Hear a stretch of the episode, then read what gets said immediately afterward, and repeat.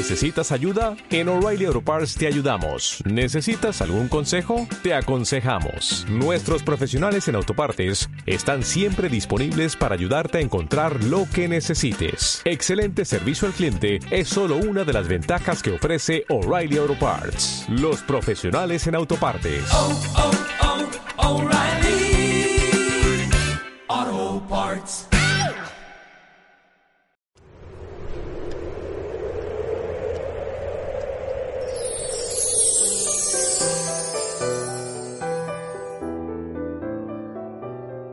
En aquel tiempo dijo Jesús a los sumos sacerdotes y a los ancianos del pueblo, ¿qué os parece? Un hombre tenía dos hijos. Se acercó al primero y le dijo, Hijo, ve hoy a trabajar en la viña. Él le contestó, No quiero.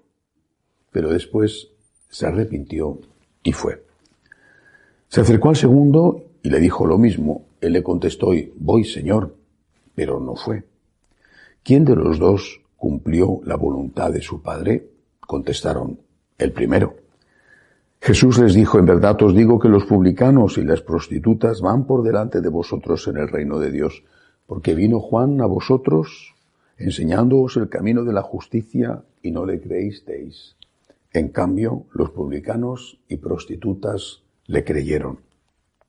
Y aun después de ver esto, vosotros no os arrepentisteis ni le creísteis. Palabra del Señor.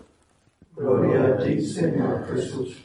Estas palabras de Jesús, esta enseñanza, están dirigidas, como resulta evidente en este fragmento de San Mateo, están dirigidas a aquellos eh, hacia los cuales o con los cuales hablaba el Señor. En este caso dice que hasta los sumos sacerdotes y los ancianos, las personas más respetables y con más autoridad dentro de la religión judía. Es por tanto un mensaje que tiene un objetivo limitado.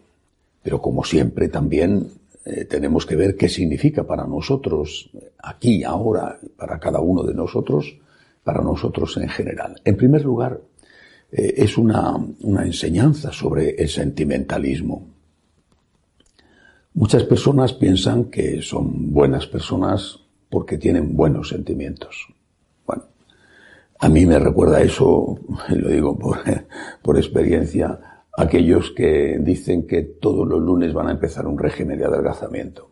Bueno, tener buenos sentimientos no sirve, o buenas intenciones no sirve para adelgazar. Los buenos sentimientos y las buenas intenciones tienen que traducirse en buenas obras. Si hay palabras y no hay obras, eso no sirve absolutamente para nada, incluso es ofensivo. Y tú le dices a alguien que le quieres mucho y después le estás engañando, no estás siendo fiel o, no le ayudas cuando te necesita, eh, eso es una hipocresía, una falsedad que hace más daño incluso que si le dijeras, mira, no cuentes conmigo, no tengo nada que ver contigo y al menos esa persona ya sabe a qué atenerse desde el principio. Los buenos sentimientos están bien, están muy bien, pero tienen que ser seguidas, seguidos de buenas obras. Esta es la enseñanza. Tú le dices al Señor que le quieres, tienes que tener buenas obras. Tu amor tiene que traducirse en obras. Le dices al Señor que quieres eh, ser una persona agradecida, que quieres ser una persona eh, que Él pueda contar contigo. Vale, es estupendo. Me parece un sentimiento maravilloso. Qué bien que está en ti un corazón ardiente de amor a Cristo. Qué bien. Pero luego las obras, las obras de, en, todos los sentidos. Por ejemplo, el perdón al enemigo, el cumplir tus obligaciones, la limosna, eh, las obras, las obras que el Señor te pide cada día. Obras son amores y no buenas razones, decimos en español. Ahora, yo cuando leo este Evangelio y, y otros, por ejemplo, el de la parábola del Hijo Pródigo, pienso siempre que falta un tercer personaje. Y ese tercer personaje, Jesús no habla de él porque tiene un objetivo, repito, que está haciendo una crítica a los líderes de la religión judía, pero ese tercer personaje sería el que le dice al padre, voy a la viña a trabajar, y luego sí va. Porque los dos están obrando mal. El que dice que no y sí va, y el que dice que sí y no va. De estos dos males, el mal menor es el que dice que no, pero luego sí va a trabajar. Pero debemos de aspirar al mal, al, al bien mayor, no al mal menor. Señor, quiero ir a trabajar a la viña y voy a ir. Y va. Señor, tengo sentimientos y quiero tener obras. Los sentimientos de verdad son muy importantes, tan importantes que las grandes decisiones de la vida las adoptamos por sentimientos.